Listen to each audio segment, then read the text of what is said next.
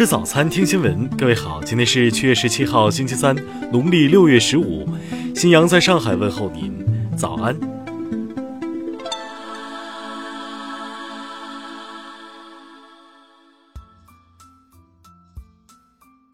首先来关注头条消息。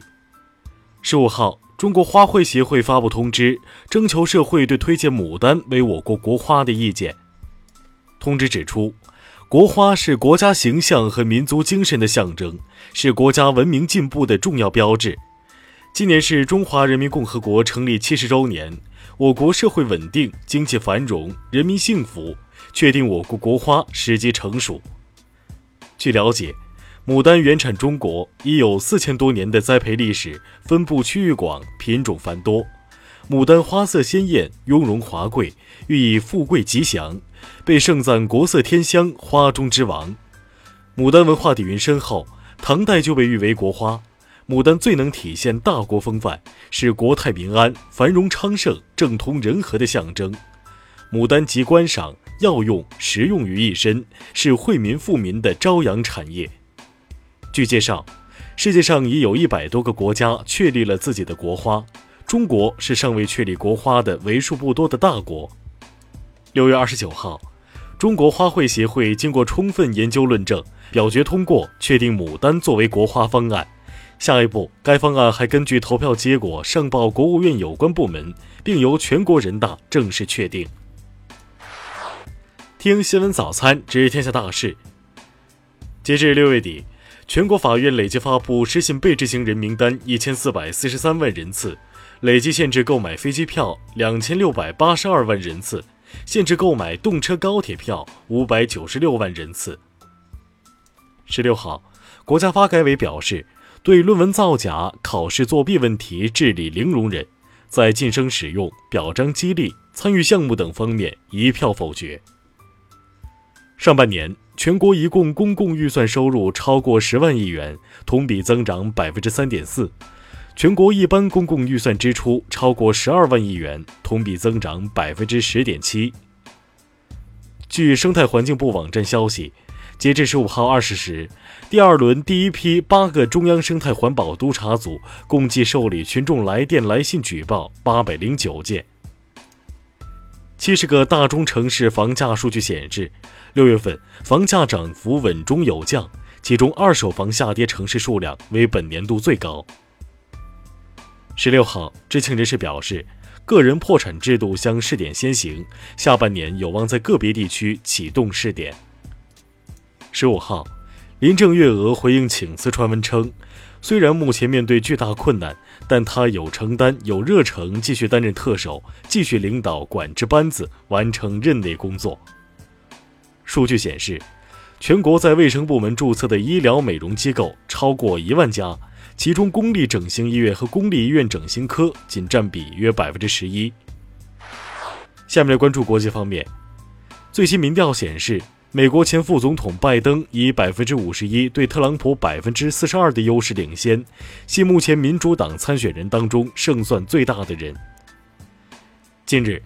美国国际开发署提出了一项名为“抵制克里姆林宫影响力”的计划，目的是遏制俄罗斯在全球影响力的扩张。伊朗外长日前表示，欧洲国家声称他们愿意维持伊核协议，但伊朗并未看到他们做好了挽救协议的准备。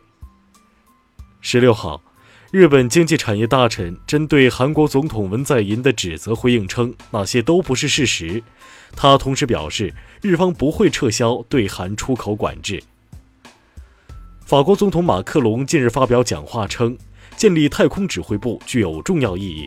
他说，对太空领域的关注是真正的国家安全问题。巴基斯坦航空管理部门周二宣布。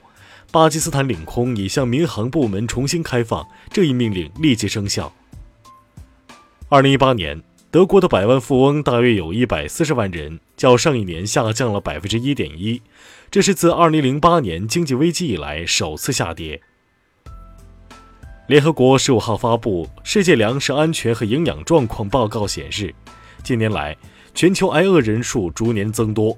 截至二零一八年，全球面临食物不足困境的人数达八点二一六亿。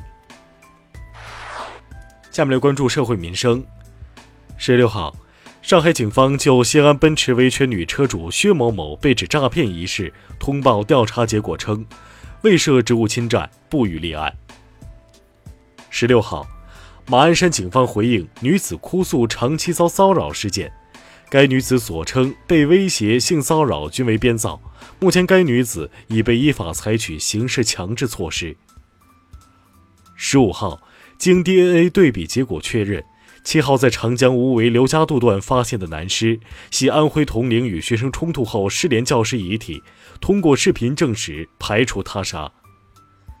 近日。